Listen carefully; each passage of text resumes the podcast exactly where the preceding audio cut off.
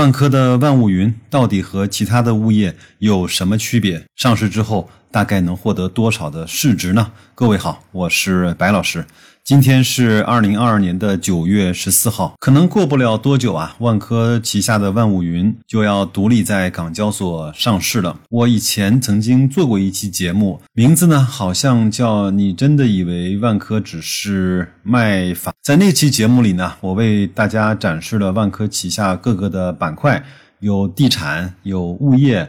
有物流，有商业，有长租公寓等等，不一而足。那我们今天呢，就来专门拿一期节目来说一下万物云，因为它最近啊，在港交所通过了聆讯，这这就意味着万物云上市已经尘埃落定。接下来就看估值多少了。本期节目呢，我大部分的素材是取自于得到的得到头条，各位如果想听原版的话，可以去那个上面自行的去收听。当然呢，很多人说希望听白老师的声音为大家复述这篇文章，那我这期节目我就恬不知耻的来为大家转述这篇文章，其中会加入我自己的一些插科打诨。那下面呢就进入正文啊，我们来对比一下万物云呢与目前的物业公司龙头碧桂园服务的业绩情况。截止二零二一年底，碧桂园服务的在管面积为七点六六亿平方米，当年的营收呢为两百八十八亿元。万物云的在管面积呢是七点八亿平方米，当年的营收为二百三十七亿元。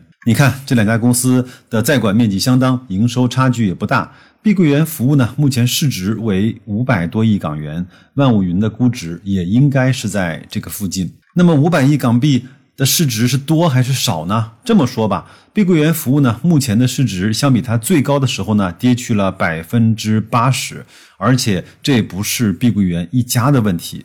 事实上，目前港股的物业公司的市盈率普遍从两年前的四五十倍跌到了现在的十倍以下。股价的跌幅呢，超过百分之八十的并不在少数。业内有不少人表示啊，万物云可能错过了最好的上市的时间，卖不上好价格。那白老师呢，也是看热闹不嫌事儿大，我为各位呢整理了一下。现在呢，已经上市的这些物业公司的市值的排行，因为表格呢是总结到二零二二年的六月三十号，那我呢又加上了截止到二零二二年的九月十三号这些公司的市值。碧桂园是五百三十亿，它的高峰期呢是两千五百亿。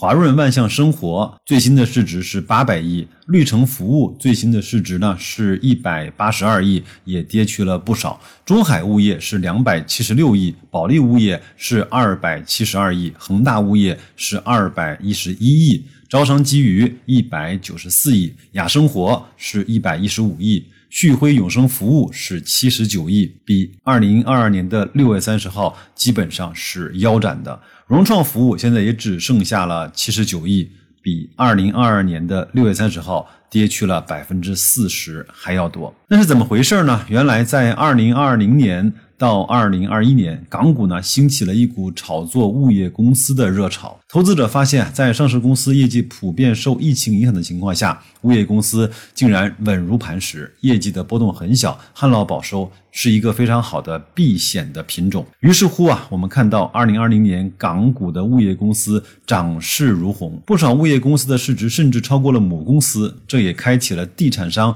分拆物业上市的热潮。像世茂、像融创、恒大物业都是这两年分拆上市的。不过呢，这一股炒作的热潮啊，在二零二一年下半年开始大幅的降温。一方面是上市的物业公司实在是太多了，供大于求了。比如万物云就是今年第六只在港股上市的物业股。另外一方面呢，遇到楼市的下行周期，母公司开发的楼盘少了，没有那么多新的楼盘交给物业公司去管理，业绩呢自然也就没有了成长性。甚至啊，有一些母公司为了填补土地开发的窟窿，非法挪用物业公司的资金。爆出了财务的丑闻，这些因素啊叠加之下，港股的物业公司市值又过山车似的从高处跌落。所以有业内人士说，万物云错过了上市最佳的时间。不过呢，也有人指出，万物云其实和其他的物业公司并不一样，它有新的故事可以讲，是一个物业的新物种，在估值上不能够完全对标传统的物业。我们来详细对比一下万物云和碧桂园服务的收入结构。二零二二年的上半年，碧桂园服务的营收中最大头的是社区物业管理，占比呢是百分之五十五。第二是城市运营，占百分之十三。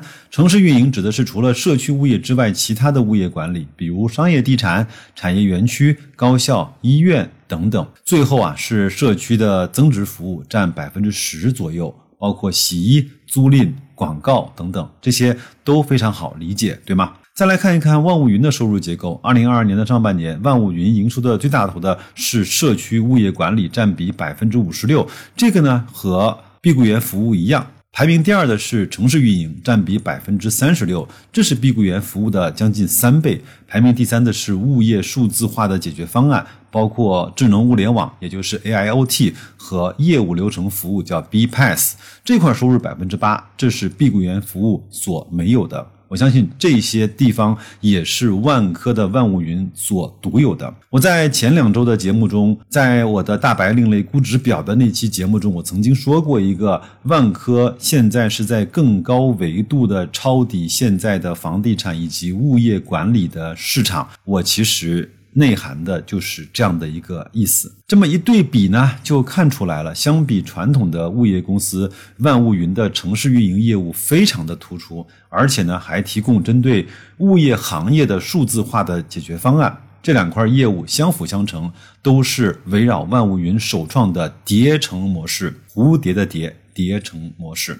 前面提到，港股的物业公司由热转冷，主要是受到母公司的拖累，没有新楼盘可以管理，物业公司自然也就没有业绩的增长。而万物云的叠层模式，正是为了打破这种限制。谁说没有新楼盘就不能增长？物业公司完全可以走出小区，去管理一条街道，管理一个片区。具体来说啊，叠层的模式就是以街道为单位，把一条街上的住宅、小区、写字楼、园区、城市综合业态等需要物业管理的场所全部的签下来，然后呢，围绕这条街道投入智能设备，建设一个智能综合的服务圈，服务者能够在二十到三十分钟之内到达，在这个服务圈做到云维保、云巡检、云调度、云通行、云客服这五朵云。什么叫云巡检呢？就是不需要物业人员人工的巡检，只要通过控制中心的智慧大屏，就能够对区域内的每一个门禁、闸口、电梯、前台、公共区域进行实时的监控。智能设备在出现问题之后也会自动的报警，比如说智能路灯出现障碍时的自动报修，让维修人员能够准确的找到故障点。云调度系统呢，在识别到问题之后，自动的派发工单。比如呢，云巡检的时候发现区域内某个摄像头的位置发生了偏移，会自动的给有空的师傅派发维修单，同时给师傅发送问题或现场的截图。遇到失火、漏水等紧急的情况，系统啊会自动通知离现场最近的保安小哥，确保在最短时间之内有人进行处理。云通行，业主啊进出小区可以通过刷卡。刷脸、蓝牙、二维码等多种方式验证，实现无感的通行。给电梯配备阻车监控系统，就是可以自动监测是否有啊电瓶车进入电梯。一旦监测到，就会立刻响起安全的提醒，并阻止电梯门关闭，直到电瓶车被移出电梯之后才会恢复运转。而且每一个智能综合服务圈都有一个调度中心，这里面会用大屏显示街道的整个数字地图，把街道划分为几十个更小的网格，网格内每一个智能设备、每一个服务人员、每一张任务工单的实时情况都标记得清清楚楚。你看，万物云啊，其实是打造了一个智慧街道，这个智慧街道又将成为更大的智慧城市的一部分。万物云早就不是一家传统的物业公司，正如万物云这个名字所揭示的一样，它要做的是通过万物互联，成为提供城市综合服务商的云服务商。未来啊，这个物业新物种会如何演化，想象空间其实很大。文章呢，就为大家分享到这儿。但是我想说一句呢，我真的不是想去给各位吹票。我在讲这些情况的时候呢，恰恰是在万科的股价持续在下跌，到了十六、十五、十四这样的一个水平的时候，我在讲这些话题。因为在这样的情况下，一个公司的价值才能够真正的被冷静客观的人所发掘出来。我记得呢，我在八月十四号那一期大白另类估值讲到房地产 ETF 的时候呢，我也说到，在整个的地产业寒冬的情况下，在很多的。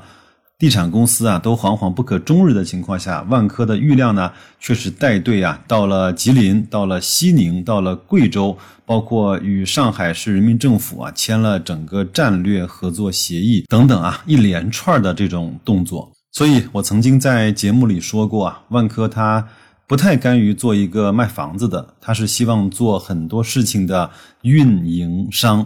做地产运营商、物业运营商、商业运营商、物流运营商和公寓运营商，甚至他希望做社区，甚至是城市的运营商。这对一家地产公司来说，何尝不是一种华丽的转型呢？何尝不是一种在经营维度上的进阶呢？最后啊，发几个小的感慨啊，在咱们这样的一个资本市场，有时候呢，改改名字，股价就能翻倍。随便一个传言，说自己啊要被一家造酒的企业借壳上市，短短几个月，股价就涨了几倍。甚至呢，一个脱口秀的节目，居然能够让一家公司瞬间的涨停。当然。还不乏在大洋彼岸选举的结果能够决定我们中国 A 股里啊，仅仅是名字上带了那些谐音梗的股票收获几个涨停板。这样的市场里啊，我认为冷静、客观、有主心骨的这种思考，一定永远都是有价值的。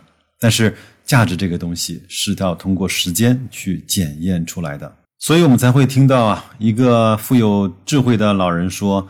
时间是好公司的朋友，是差公司的敌人。也希望各位啊，能够成为好公司的朋友，能够从真正的冷静客观的思考获益。当然，如果你正好愿意，希望和白老师社群里的小伙伴一起讨论这些有意思的话题，我相信你知道在哪儿能够找得到我。那就这样吧，祝各位在本周继续工作愉快，投资顺利，再见。